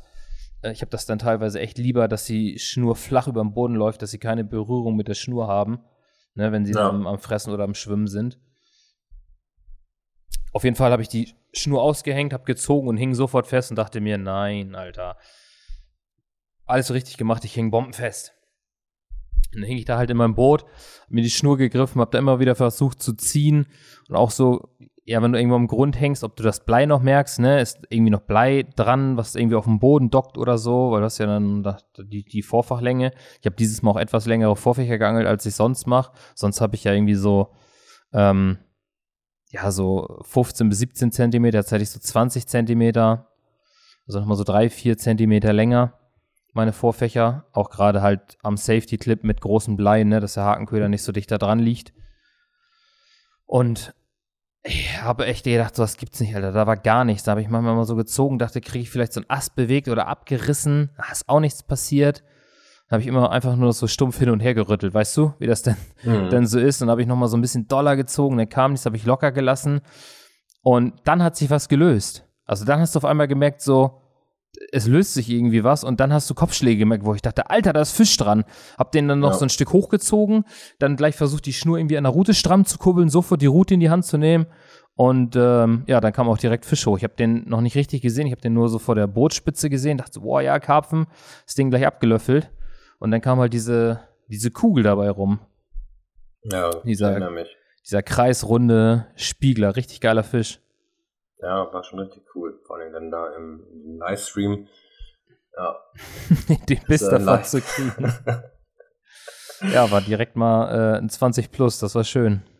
Das war richtig gut, ja. Da erinnere ich mich noch dran. Ich war ja selber im Stream, so nebenbei. Ich war gerade auf der Arbeit. Und also kurz vor, vor Arbeitsbeginn. Ich bin immer so, keine Ahnung, eine halbe Stunde vorher da trinkt er noch einen Kaffee und dann habe ich da gesehen, du bist live, bin ich reingegangen und dann auf einmal habe ich auch nur das Piepen gehört und in dem Moment wird der Bildschirm einfach schwarz. So. ja, Tschüss, geil. ja, man hätte das Handy mal mit ins Boot schmeißen sollen, aber da habe ich, da hast du gar keine Gedanken für, auch eine GoPro mitzunehmen oder so. Nein. In, in diesem Moment, wenn die nicht im Boot liegt, ne? Ja. Dann, da ist bei mir alles vergessen, Alter. Bei mir ist da alles fliegt weg. Bei, bei, solchen Sachen, dass es so, es geht so schnell. Er zählt einfach jede Sekunde mm. in solchen Gewässern und du weißt ja auch, ähm, was ich da erwarten kann. Oder du willst ja auch kein Risiko eingehen. Nur um da irgendwie, klar, es ist geil, wenn du es dann auf Kamera hast, aber ich meine, das ist dann ja auch eher sekundär. Wichtig ist, dass du den Fisch dann da rausbekommst, hast ja auch nochmal Glück gehabt. Ich finde es auch immer bemerkenswert, teilweise, was man da für einen Druck ausübt hat mir immer so das Gefühl, ey, der muss ja schlitzen, so, ne? Aber es ja, ist ja, ja ganz ich oft. Safe dass, gedacht, dass, dass gar nichts Druck, mehr dran. Ne? Genau, dass der Druck gar nicht jetzt unbedingt auf die Hakenspitze wirkt, also generell auf den Haken, sondern vielleicht auch an das Blei, was fängt, festhängt, oder ja. irgendwo an der Schnur einfach nur, ne? Die sich so rumgewickelt hat. Genau. Ja, das hatte ich auch mal am, am Fluss tatsächlich, an, an so einem Hafenbecken.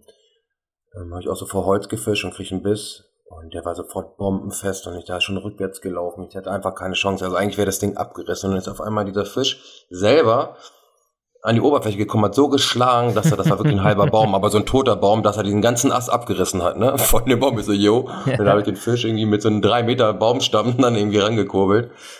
Und am Maul war alles super, ne? Du hast wirklich nur diesen Druck, hast du wirklich nur dann, ähm, ja, dann auf diesen Baumstamm gegeben, wo die Schnur dann sich verwickelt hat. Also er hat so ein paar Schuppen verloren, das war damals ein guter Schuppi. Äh, das war dann leider so, weil er da wahrscheinlich so dran rumgerieben hat. Schön entschuppt den Kollegen. Ja, jetzt, das ist jetzt übertrieben, aber so vier, fünf Schuppen muss er dann, ähm, muss er dann gehen lassen. Aber ja, das ist ganz oft so, dass einfach die Schnur oder dann der Druck dann auf das Blei geht, ne? Und nicht unbedingt jetzt auf, auf die Hakenspitze dann. Mhm. Das ist dann eher selten, glaube ich, der Fall. Ja, das, also ich denke auch, der, der hing irgendwie anders, weil ich habe ich hab gedacht, da ist gar nichts mehr dran. Ich will nur noch meine Montage sauber rauskriegen. Hab dann, ähm, ja, nachdem ich den Fisch hatte, habe ich die Montage auch umgestellt. Ich habe eine Subfloat drauf gemacht. Wir haben ja von, also von Fox diese Subfloats gibt es ja, glaube ich, Small und Medium. Ich habe dann überall diese Medium Floats drauf gehabt, hm, dass die Schnur einfach hochgehalten wird, also wegkommt vom Grund und da nicht mehr drauf liegt. Hab ja da, wo es nötig war, darauf verzichtet, meine Schnur abzusenken. Mhm. Hab die Route natürlich da wieder hingelegt. Die Nacht war wieder ruhig. Also es ging, also in der Nacht kam auch kein weiterer Fisch. Dann hatten wir es schon Donnerstag. Und es hat sich dann morgens ein Fisch zum Durchgang zu Platz 1 und 2 gezeigt. Der ist gesprungen. Wo ich dachte, Alter, das ist jetzt irgendwie gefühlt so seit, seit Tagen der erste Fisch, den ich sehe da musste ich eine Route hinlegen. Ähm, bin dann erstmal mit dem Boot losgefahren, um mir das anzugucken, wie das da aussieht. Und dann, also habe ich mir wieder dieses Labyrinth im Kopf vorgestellt. Nur hast halt diese Bars, die dann immer durchgehen und dann habe ich halt gehofft, dass irgendwo was kommt, dass du wie so einen Durchgang hast, wo sie durchschwimmen, eine Straße und habe dann tatsächlich ähm, auf 2,80 Meter, 2,70 Meter ähm, einen Durchgang gehabt, wo die Bar durchbrochen war. Nach links ging mhm. die Bar wieder hoch, nach rechts ging sie auch durch und ich hatte einfach freie Durchfahrt, ähm, wie so eine Schneise, keine Ahnung, weiß ja nicht, was es ist, aber sah direkt gut aus. Hab direkt ja. Marker gelegt, hab mir eine Route fertig gemacht, hab auch eine Subflow drauf gemacht, die runtergelassen, hab die Route ähm, befüttert, auch wieder zwei, drei Hände draufgeschmissen und die, es war gar nicht Nacht, sondern es war sogar noch Abend, bevor es dunkel wurde. Ähm, wir haben gerade Essen gemacht. Sie sitzen beide an meinem Zelt, weil es auch immer wieder geregnet hat. Ich habe drin gekocht. Äh, er gibt meine, meine rote Route ein paar Töne von sich. Denkst du, hm, okay, ist ja auch immer wieder so, hast halt diesen Wind, aber dann ging der hoch, der Swinger. Den ging er runter und dachte ich, oh, jetzt. Und ich hatte vorher schon, war das da? Nee, da noch nicht. Ähm, das kam später dachte ich so, boah, da hat sich jetzt eine Brasse aufgehangen, ey. Hab ich Bock, da jetzt rauszufahren. Schon wieder so richtig voller Hass gewesen. Ha, dann denkst du dir, wir saßen da und haben uns das angeguckt und auf einmal geht die Spitze runter, deswegen ein Stück hoch so. Die Bremse war nicht komplett zu, weil ähm, eigentlich kein, es war ja kein Holz in der Nähe, ne? Es war Freiwasser. Ja. So, und dann macht sie auf einmal so und wieder vorbei. Ich dachte, nee, die Bre Brocke so, die Bremse ist doch fast zu. Ich sag, ja, die ist zu fest, dass ein Brasse jetzt Schnur nehmen könnte. Ich dachte so, okay, Fisch. Route aufgenommen, in, ins Boot gegangen, natürlich wieder über, über die Umleiter, alles über die Schnur rausge rausgehangen und dann ging sie so gerade raus und ich denke so, oh nein, die Schnur hängt irgendwo. Bin ich kurz hintergefahren, also immer ein Stück weiter, als der eigentliche Hänger ist. Sofort frei gewesen, sofort Kontakt zum Fisch gehabt. Ich denke so, yo, ist Fisch dran. Ähm, also selbst mit Subfloat hast du das, wenn durch diese Bars, die halt so hochgehen, dass du mal irgendwo hinter so einer ja, Wurzel ja. oder so hängst, ne? Ja. Jo, und da kam der Fisch auch, auch recht schnell hoch. Ähm, Habe ich abgeschöpft, das Ding, richtig großer Spiegler. Das Krasse war, ähm, in der Session mein dritter Fisch, nur Spiegler. Vor fünf Jahren drei Fische gefangen, nur Spiegler. Ich dachte, das gibt's doch nicht, Alter. Ich fange hier keine Schuppis und dabei gibt's hier mehr Schuppis als Spiegler. Äh, mhm. Ein richtig großer alter Spiegler, so ein richtig gnaziger. Die haben ja eh alle so zerditschte Köpfe, die sehen so richtig alt und urig aus. Auch die, die Haut so richtig alt und ledrig, die Flossen schon ja. alle so verwachsen. Den, den wird vor kurzem mal einer geschlitzt haben. Das Maul sah nicht schön aus. Also mhm. bei so einer Angelei sehen die meisten Mäuler nicht mehr gut aus bei den ganzen großen Fischen. Ja. Ähm, da hast du aber gesehen, dass den irgendeiner geschlitzt hat, den Fisch. Und mein Haken saß bombig in der Unterlippe mittig gehakt. Also nicht irgendwo im Maulwinkel. Ich habe den einen oder anderen auch mal, ich glaube, zwei hatte ich oben gehakt und die anderen alle mittig im, in der Lippe. Ähm, je nachdem, wie, wie das Derrick da unten auch liegt. Aber ich habe Glück gehabt, dass sie eigentlich nie im Maulwinkel gegriffen haben, wo die halt schon zerfranster aussehen. Ja, genau. Das ist wichtig, ne, dass da so eine Unterlippe hängt. Ja. Aber finde ich auch nochmal interessant, wenn wir mal ganz kurz auf das Hakmodell zu gehen. Du hast ja den White Gabe Longshank genommen, ne? Mhm. Und der ist ja auch so mein absoluter Lieblingshaken. Ich habe immer nur gedacht, okay, ich würde den jetzt vielleicht nicht so direkt vor Holz angeln, weil er, wie der Name ja schon sagt, sehr, sehr langen Schenkel hat. Und ich weiß so aus der Vergangenheit, da gab es ja auch so diese Long-Shank-Modelle. Mhm. Und dass sie ganz gerne, das ist aber schon Ewigkeiten her, dass sie ganz gerne aufgebogen sind. Aber es ist schon mal gut. Du meintest ja vorhin, das ist der X-Stahl, Leute.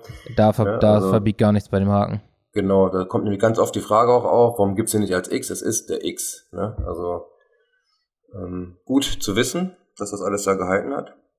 Weil dann ähm, werde ich den auch einsetzen, wenn ich mal irgendwo vor, vor Totholz angel oder im fetten Kraut oder sowas. Ja. Ja, der, der hat echt, also der hat super funktioniert. Das mit der Subfloat-Montage hat gut funktioniert. Es war sogar noch das schwere Blei da dran. Das hat mich gewundert. Dachte ich, Alter, der, ähm, ja, der konnte, die Schnur hing halt schon hinter einer Wurzel. Der ist wahrscheinlich seitlich weggeschwommen oder so und hat die Schnur mhm. direkt irgendwie unter die Wurzel gezogen. Deswegen konnte er gar nicht mehr, mehr Schnur nehmen. Der, also, keine Ahnung. Vielleicht war der auch einfach noch platt von, von dem, was er hatte, wo der geschlitzt wurde oder war, also der war echt ruhig, ne? Ist hochgekommen, hat keine große Flucht gemacht. Den habe ich abgeschöpft.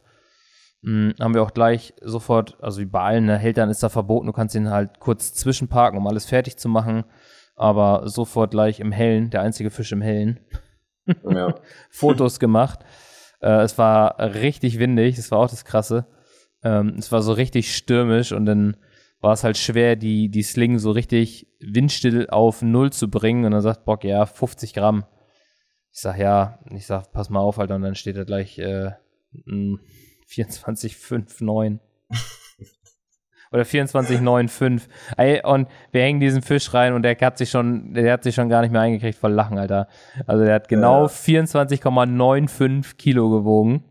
Ja. Äh, und der Spiegler war noch leer. Also, Das ja, aber, aber kein, kein Wehmutstropfen, das war ein richtig geiler Fisch. Ja, klar. Äh, ja, das war, das war top. Also auch, wie gesagt, da die Route hin, dann stand auch schon die, ähm, die Nacht an. Ich mir gedacht hätte, da hätte noch einer gehen können, war auch wieder nichts, wieder nur dieser eine Fisch. Ich meine, klar, besser als keiner. Ich war bei drei Fischen. Mm, so, die letzte Nacht stand an. Es war, das Wetter war die Oberhärte. Wie gesagt, hatte ich ja schon, äh, am Anfang hatten wir es ja schon gesagt, Sturmböen bis 75 km/h. Da hat das geflattert wie Sau. Also die Zelte standen da ja halt gerade Brocke seins Bombe vorne drauf. Das war so stürmisch. Ähm, es war alles immer nur am Piepen. Es war echt ein richtiger Akt mit diesen Kähnen da, mit diesen Plastikbooten. Man darf keine eigenen nutzen, sondern nur die, ja. die da sind. Ähm, halt seine eigenen Motoren mitbringen. Kescher sind auch da, Slings sind da, ähm, Wiegedreibeine sind da. Musst du alles benutzen. Mit diesen Kähnen da in diesem Sturm rumzufahren und deine Routen zu legen. Es hat, glaube ich, den Donnerstag boah, vier Stunden gedauert bis alle Routen lagen. Das glaube ich. Das hat richtig, ey, den ganzen Tag waren wir am Routen liegen, dann war es abends plötzlich dunkel. Dann das, ist die K.O., oder? Danach? Ja, wir haben auch den ganzen Tag, wir saßen abends immer schön zusammen. Ich hatte extra den, ähm, den einen, den Session-Table mit, dann setzt du dich hin, kannst was kochen, kannst was draufstellen, ne? Bist ja eh die Woche da. So, den, den haben wir dann irgendwann gar nicht mehr genutzt, weil es ja nur geregnet hat. Du konntest weder draußen sitzen zum Frühstück, noch zum Essen, noch für sonst irgendwas. Es ja durchgehend geschifft. Und dann, Alter, kein, hatte ich auch keinen Bock, morgens Rührei zu machen beim Zelt oder so. Also Bock für gar nichts bei dem Wetter. Nee. Und dann den ganzen Tag wieder nichts gegessen. habe ich abends noch so richtig geile Burger gemacht. Ähm, Bock hat so eine geile Limo mitgebracht gehabt. So, wir haben uns den letzten Abend so richtig schön diese Burger gegönnt. Das war richtig geil. Wir saßen am Zelt. Es war dann auch gerade trocken, als wir gegessen hatten. Halt nur windig. Mhm. Dann kriege ich war schon dunkel, es war eine Dämmerung, kriege ich genau auf die Route wieder einen Take, wo der Spiegler gebissen hat. Äh, auch, ich weiß nicht, ob ich wieder kurz hing. Auf jeden Fall habe ich den Fisch gekriegt. Es war ein schöner Schuppi, habe ich nicht gewogen. Ich denke so 18, 19 Kilo. Mein erster Schuppi für den See. Ja, wollte gerade sagen, erster Schuppi. war ich auch noch richtig happy mit. Und dann, also ich habe echt gehofft, dass Brocke noch einen Fisch kriegt, auch für die letzte Nacht, auch vorher, aber er hatte schon recht früh mit diesem Thema abgeschlossen dass irgendwie bei ihm was geht. Das Krasse ist, in der Nacht, wo ich mein, meinen ersten Spiegel hatte, hatte er einen Biss. Den hat er aufgrund von diesem Sturm nicht mitgekriegt. Also ich glaube, es war die Nacht, wo er auch den Biss hatte, kurz nach mir irgendwann. Äh, weil es hat, es ist so ein bisschen ungünstig, meiner Meinung nach, äh, Swinger zu angeln an solchen Gewässern weil du halt so extrem viel Spannung hast, weil du die Schnur halt spannst durch die ganzen Umleiter, dass sie zum einen nicht im Wasser hängen und dass du auch sofort ja. den Ton mitkriegst. Deswegen haben wir halt auf 280 Gramm Laie geangelt. Mhm. Damit du so möglichst viel Gewicht liegen hast, was du nicht so schnell verziehst. Ähm, genau, wo dann noch eine gewisse Spannung drauf hast. Genau, und der, der das Blei hochgehoben wird, dass dann auch, ähm, ja, dass da was passiert, ne? Genau, und der Bobbin hängt einfach schon unterm Blank, anders bei einem Swinger. Ich glaube, die Ilu-Swinger oder auch die MK2, die haben 42 Gramm Kontergewicht. Zudem könntest du jetzt noch die Feder einstellen, dass sie nach unten drückt. So, du ja. hast halt 42 Gramm da hängen. Das reicht immer aus für zwei, drei Töne. Also wenn du ihn jetzt Absolut. ganz sensibel hast, hatte ich nicht wegen dem Wind. Also ich hatte auf der zweiten Stelle, das reicht, der macht dann dit, dit, dit, oder halt nur diese zwei, ich glaube nur diese zwei Töne. Die reichen aber, um mitzukriegen, dass du einen Biss hast. So, und das ist mhm. halt bei ihm nicht gegeben gewesen, weil der halt schon unterm Blank hängt. Das heißt, der Fisch hat gebissen ähm, und am nächsten Tag, als er die Route legen wollte, war sein Blei weg, der Köder war ab, der Haken war stumpf und hing halt irgendwo fest im Holz, nicht da, wo er abgelegt hat. Also er hatte einen Biss, der Fisch war weg. Mhm das war halt auch so ein bisschen, ja, scheiße, er hatte zwei Bisse. Das ist mega ärgerlich, ja, an solchen null, Gewässern. Null Fische, ne? Ja, es ist hart. Ich meine, die Wahrscheinlichkeit ist jetzt auch nicht so gering, dass man da, wenn du einen Take bekommst, einen Fisch verlierst, ne? Damit muss man halt auch immer rechnen, denke Ja, ich. klar. Aber es, ich kenne das ja auch. Das Schlimmste ist immer, finde ich, wenn du, hatte ich jetzt erst mit meinem Sohnemann, wir sind zum Kanal gefahren, kriegen einen Biss, Übrigens der erste Fisch, den ich dann dieses Jahr im Kanal verloren habe. Ich dachte, komm, wir gehen mal zusammen los und dann verlierst mhm. du den und dann, okay, ja, kommt ja noch einer. Nee, passiert dann nichts mehr. Und das ja. fand ich immer so am schlimmsten. Wenn du dann einen Biss bekommst, du verlierst den und dann passiert einfach nichts mehr so. Ja, du kannst das nicht das wieder gut machen. Hart. Ja, kannst du nicht mehr gut machen.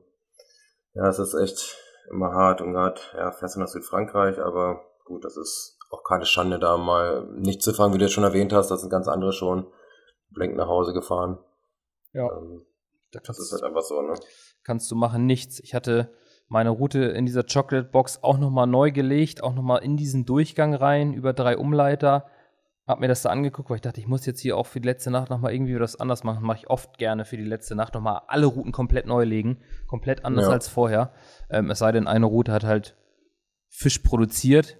Die, die zuletzt Fisch produziert hat, die lässt man dann ja eigentlich, äh, oder die lasse ich dann auch liegen. Ja, klar. Hat ja dann auch nochmal wieder einen, einen zweiten Fisch an der Stelle gebracht und auch tagsüber nochmal irgendwie, ich glaube, ein oder zwei Brassen in diesem Dauerregen. Das war auch super. äh, genau, ich hatte nämlich in diesem strömenden Regen vorher schon so einen Brassen und dann äh, piepte das auch wieder so ein bisschen. Dann war es aber äh, Gott sei Dank ein Schuppi. Das konnte man auch da nicht richtig deuten, ob das jetzt ein Brassenbiss ist oder ein Karpfen. Was halt gesehen, da zuckt was, da ist ein Biss. Äh, dann kam zum Glück ein Schuppi rum. Und die andere habe ich in diesem Durchgang abgelegt gehabt über drei Umleiter und habe mir dann da aber weil auch so ein fetter Baum diesen Durchgang versperrt hat, habe ich da vorgelegt und habe dann aber mit dem Captive Backlit nochmal die ganze Schnur in dem Bereich abgesenkt. Und tatsächlich war das die Route, die nachts äh, oder die dann den ersten Abend mit, äh, mit zwei Fischen, die erste Nacht mit zwei Fischen war. Ist auch Brocke wieder, ja. Äh, ich weiß gar nicht, es hat halt, wie gesagt, das hat da so übelst gestürmt, es hat geleuchtet, wieder die grüne, die orange und irgendwie zwischendrin einmal die blaue so, ich habe das so halb im Halbschlaf mitgekriegt. Ich glaube, ich war aus so 1 Uhr nachts oder so. Ich weiß es gar nicht. Ähm, als Brocke dann auch geschrieben hatte, Fisch, Fisch, ich sofort rausgestürmt, also Warthose an, Regenjacke an, nach vorne gerannt. Er sagt, ich glaube, der hängt. Ich sag, der kann nicht hängen. Da ist nichts, der kann nicht festhängen. Ich sag, dann lass nicht mehr ziehen. Ähm, der kann nirgendwo hin. Also du ziehst ihn ja über den Umleiter dann ähm, ja. Richtung Ufer vom Holz weg. Ich sofort ins Boot, die Schnur auf Spannung gehalten, gekuppelt, hab Kopfschläge gemerkt, dachte, ja, wo sauber, der ist frei und der hängt nicht. Also der Fisch ist auch noch dran, ne? rum, zack, zack, das ausgefahren. Ähm, also die alle ausgehangen, mit dem Boot da reingefahren Richtung Umleiter. Er, er hat schon unten unterm Umleiter gewartet, die Schnur ausgehangen, dann hat er noch einmal Gas gegeben und habe ich mir noch einen schönen 40er Schuppi in der letzten Nacht abgelöffelt. Im, im strömenden Regen. Ja. Ja, ich würde sagen, das Beste noch, ähm, rausgeholt. Ne? Ich glaube, hättest du jetzt nicht Veränderung vorgenommen, dann wäre das auch sehr, sehr mager ausgefallen. Ne? Ich glaube, du hast ein bisschen Glück gehabt, dass dann auf der 1, glaube ich, was du gesagt vorhin? Keiner, ja, keiner, keiner saß. Hat. Du hattest, das hast ist du gemerkt. Theoretisch. Ne, es haben sich da, mhm. auch als ich die Route gelegt habe, hat sich mitten in dem Swim noch ein Fisch gezeigt. Also es waren keine Angler ja. da, es war tieferes Wasser, es waren definitiv Fische in dem Areal. So, und ich habe halt, ähm, ja, an der Grenze zu unserem Swim, zu deren Swim, mir drei Fische weggeholt den anderen da auf meiner rechten Route in so einem Durchgang, wo die Fische dann auch in unseren Swim reinkamen.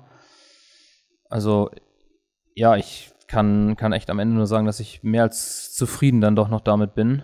Ähm, ja.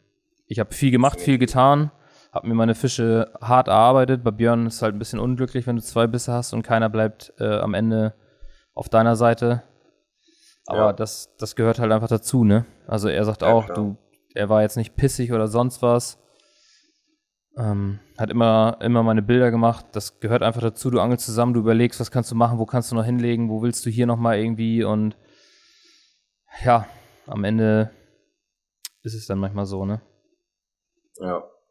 Sind das theoretisch möglich, wenn da Plätze frei sind, dass man sagt, nee, wir wollen doch die andere Stelle nehmen? Ja, ne, wahrscheinlich, oder? Mm, wenn er es dir gestattet, ja. Also du musst schon vorher fragen, du kannst ja nicht einfach sagen, okay, guck mal, hier sind noch drei Stellen frei, wir gehen jetzt mal woanders hin. Das nee. muss dann schon mit Absprache dann erfolgen. Ne? Genau, du musst ihn fragen und wenn er dir das, das Go gibt, dann kannst du wechseln. Ja. Aber ihr habt ja auch, das ist ja das, ne? Ihr sitzt dann da auf dem vermutlich besten Platz. Und oft ist das ja auch so, dass sich dann Mitte der Woche dann das Blatt wendet, dass dann richtig rund geht. Ja, der Wetterwechsel ja. hat auf jeden Fall noch mal ein bisschen Bewegung reingebracht, ne? Ja, ja. Es war halt so die ersten Tage ja wirklich brütende Hitze gehabt, das weiß ich ja auch noch. Ihr habt ja, ja in T-Shirt, kurze Hose gesessen. Das, ja, da war halt nicht so viel. Und dann, also der Luftdruck war, glaube ich, eigentlich immer konstant. So bei 1017, der war konstant da und dann ist er, habe ich auch noch nie, das ist ja aber auf, glaube ich, 988 gefallen. Also auf, auf, 900, auf einen 980er Bereich kann ich mich nicht daran erinnern, dass ich das schon mal hatte. Also hast schon mal 999, also unter ja, 1000. Ja, momentan, ne? Schon wieder auch so schon, niedrig? Ja, und schon seit längeren das bleibt doch erstmal so. Ich bin auch nicht so ein Fan von, von so diesem übelsten Tiefdruck. Ich meine, er ist konstant, ist ja immer gut, egal jetzt in welche Richtung, mhm. aber weiß nicht, so dieses ähm, unter, deutlich unter 1000, das gefällt mir halt auch mal nicht. Genauso wie wenn er einfach, ja, wenn er zu hoch ist, so bei 1030, sind halt immer irgendwelche Extreme, ne? Das eine in die eine Richtung, das andere in die andere Richtung. Aber ja, ist schon ein paar Tage so, soll auch erstmal so bleiben. Schauen wir mal. Schauen wir mal, was da kommt. Ja. Ja, ähm, wie gesagt, Fazit, ähm, ich bin, bin damit echt sehr zufrieden. Damit hätte ich nicht mehr gerechnet, dass ich echt noch äh, fünf Fische fange. So wie es gestartet ist. Allesamt echt gute Fische. Schöne Fische, Unikate. Ähm, ja. So, der, es glaub, ich glaube, es hat, soweit ich es mitgekriegt habe, keiner einen 50er gefangen, also bis auf die 19. Ich glaube, der auf der 16 hat einen gehabt. Ansonsten, so mit denen, mit denen ich gesprochen habe, ähm, das war ein Franzose auf der 6. Die hatten, glaube ich, drei oder vier Fische bis, ach, ich glaube auch 24 Kilo oder bis, ich glaube bis 24 Kilo. Ähm, Kevin Ellis, ich weiß nicht, wem Kevin Ellis noch was sagt. Den habe ich vor fünf Jahren da auch schon getroffen. Der hat mich sogar wiedererkannt. Der war jetzt auch wieder da. Der saß, mhm. glaube ich, 7, 8 und 9. Die hatten, glaube ich, was hatte der? 12 Fische bis 22 Kilo. Der Ollie Davis von Nash war da. Der hat am letzten Tag, ich glaube an dem Freitag, den großen Spiegler gehabt, den ich damals hatte mit 33 Kilo. Der war jetzt ein bisschen leichter, ich glaube 32. Also bei mir hat er irgendwie knapp ja. 34 gehabt, jetzt 32 Kilo. Der hat den gefangen. Ansonsten haben die auch Fische bis Mitte 20 Kilo gefangen. Ich glaube in Summe 16 Stück. Mhm. Die Insel hatte ein paar Fische, auch nicht viele. Der Esbad hatte auch, ich glaube, bis 22 oder bis 21 irgendwas. Ich glaube auch fünf Fische. Ähm, ja, also im, im, Schnitt, es wurden keine, also die, du hast gemerkt, ne, die Riesen kamen nicht verteilt. Es kam kein 30 Kilo, äh, noch irgendwo anders. Der Davis hatte einen und die anderen fünf neben uns. Keine große Ansammlung an 50 Fündern. Also wie gesagt, ich glaube nur, ich habe gehört, dass er auf der 16 einen mit 26 oder so gehabt hat, bin mir aber auch nicht sicher. So, und die anderen hatten alle so bis Mitte 20 Kilo. Auch ja, nicht viele Fische. Das war echt, äh, ja, war noch keine, keine berauschende Woche, bis auf einen Platz. Dann ne? hast du echt so den Sechser am Lotto und erlebst die Session, Session deines Lebens. Ja. Also. Einfach fünf Fische über 30 Kilo. Das vergisst man natürlich auch nicht. Okay, oh, mal, das ist ja auch, ich weiß nämlich, auf die, ich glaube, da hat jeder seine Routen geangelt. Stell mal vor, du sitzt auf der einen Seite und der eine alleine fängt die. Naja, Wahnsinn. Ein bisschen hart für den anderen dann. Ich weiß nicht, wie es abgelaufen ist, aber die waren beide schon immer recht gut. Ich glaube, die haben sich abgewechselt oder so. Ähm, ja. Ja, waren immer schon auf jeden Fall häufig am Drillen, die Boys. Ja, nicht schlecht. Und ähm, hat sich auf jeden Fall, oder hat sich sehr, sehr gut angehört. Wie gesagt, ähm, mein Interesse ist geweckt. Ich habe auch richtig Bock mal zu angeln.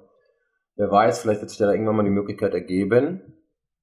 Ich habe immer gedacht, weil du bist ja jetzt da gewesen, wenn, wenn du dann da bist, also wenn du mit jemandem mitgefahren bist, dass du dann automatisch ein Ticket bekommst, also derjenige, der da mitgefahren ist. Aber du hast gesagt, du hast dann quasi nur ähm, einen Platz oder? Es gibt eine, eine Buchung. Du kannst halt fragen, du kannst halt sagen, du würdest gerne wieder buchen. Entweder hast du das Glück und er lässt dich ja. buchen. Entweder gibt er dir was oder für seine guten Kunden darfst du dir sogar, äh, darfst eintragen in sein Buch, wann du kommen möchtest, welchen Platz du haben möchtest und dann versucht er es halt machbar zu machen. Oder wenn da frei ist, dann kriegst mhm. du den halt für die und die Jahreszeit. Ähm, ich ja. glaube, die nächsten zwei Jahre, 24, 25, ist schon komplett ausgebucht. Es geht erst ab 26 weiter. Ähm, Björn hätte die Möglichkeit gehabt zu buchen. Hat er nicht gemacht, ähm, weil der Platz über Sascha kam der ist mit seinen Söhnen, die gehen oft zusammen Hechtangeln und so, die kommen hier hoch, die sind ganz dicke, also von daher wird er das wieder über Sascha regeln.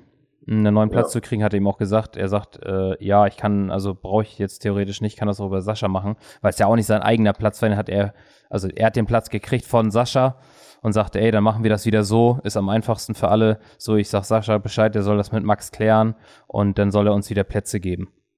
Mhm. Also, ähm, er wird auf jeden Fall wieder einen Platz kriegen. Ich hoffe, ich kann wieder mit. Ich will auf jeden Fall wieder hin.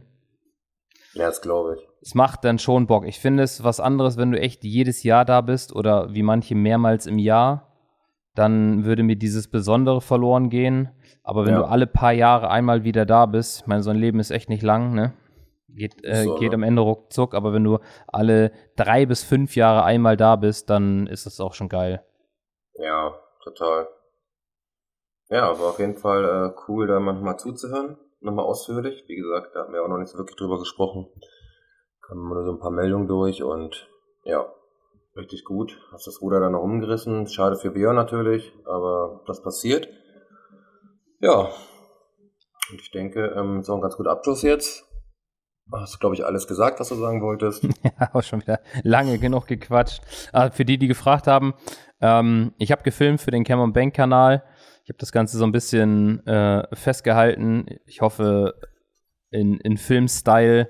Ähm, sah jetzt nicht so berauschend aus der Platz, um da so richtig die Pornoaufnahmen zu machen. Wie gesagt, es war halt so ein, so ein Plastiksteg, der dahin gezimmert war. Aber ich habe das Ganze festgehalten. Ist, glaube ich, äh, sind coole Aufnahmen dabei. Ich weiß nicht, irgendwann im Winter werde ich das Ding mal fertig machen. Ähm, dann gibt es auf jeden Fall auf dem YouTube-Kanal einen Clip dazu. Ähm, genau, der Vlog von dem Gewässer, wo wir vorher geangelt haben, ist schon online, wenn ihr das hört. Der ist schon online gegangen. Könnt ihr auch mal bei YouTube reingucken, auf meinen YouTube-Kanal, Cameron Bank. Da ist jetzt wieder ein neues Video online. Mm, und ansonsten das Übliche, lasst gerne eine Bewertung da für uns, das hilft. Supportet uns damit, gebt fünf Sterne, teilt das gerne in euren Stories, den Podcast. Ähm, immer gern gesehen, verbreitet es. Umso mehr Hörer wir haben, umso besser. Freut uns natürlich, wenn der Aufwand nicht umsonst ist. Und ähm, André, dir vielen Dank fürs Einspringen mal wieder. Hat Spaß gemacht. Klar, kein Problem. Auch es, äh, wie du schon gesagt hast, wird ein schöner Monolog von dir selber. Zum größten Teil. ja, so, ne?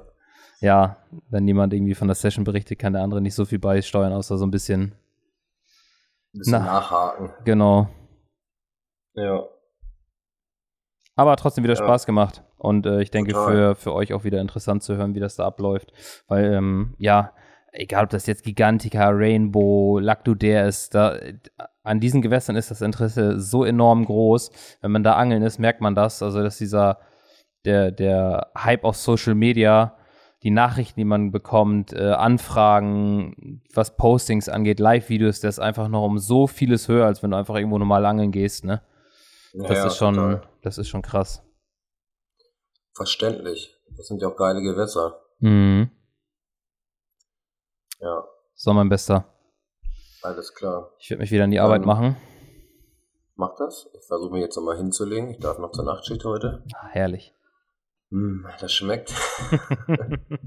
Außerdem habe ich jetzt auch Hunger bekommen, weil du da irgendwie von Burgern geredet hast. Da hat mir schon der Magen geknurrt. Ah, ich habe auch Hunger. Deswegen muss ich mir jetzt erstmal auch nochmal was gönnen und dann nochmal so ein, zwei Stündchen schlafen. Ja, dann wünsche ich dir auf jeden Fall noch einen schönen restlichen Tag. Und ähm, ja, ich bin auch gespannt auf dein Video. Stimmt, du warst ja vorhin noch angeln, haben wir jetzt gar nicht drüber erzählt, aber das kann man sich dann ja ähm, gut geben auf YouTube. Genau, gab's, gespannt. gab's, haben wir so ein bisschen angeteased, Niki und ich schon im letzten Podcast, was da so abging. Das war eine richtige Fangorgie.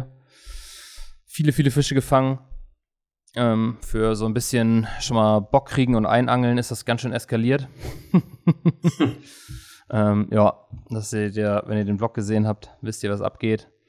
Und ähm, ja, jetzt heißt es für mich noch zwei Tage arbeiten, dann Samstag alles fertig machen, Auto packen und dann geht Samstag spät abends los nach Polen. Richtig cool. Auch das erste Mal für dich, ne? Ja. Polen. Genau. Bin ich auch mal gespannt, was ihr da alles Schönes rauszaubert. Du wirst es Aber das erfahren. ist ja kein Urlaub, ne? Nee, In dem das- Sinne, oder? das du bist Arbeit. beruflich unterwegs. Ja, ich muss filmen. Ich Ja. muss richtig viel Content Du Armer. machen. Er ist anstrengend. Ja. Ja, das Schnallen glaube ich.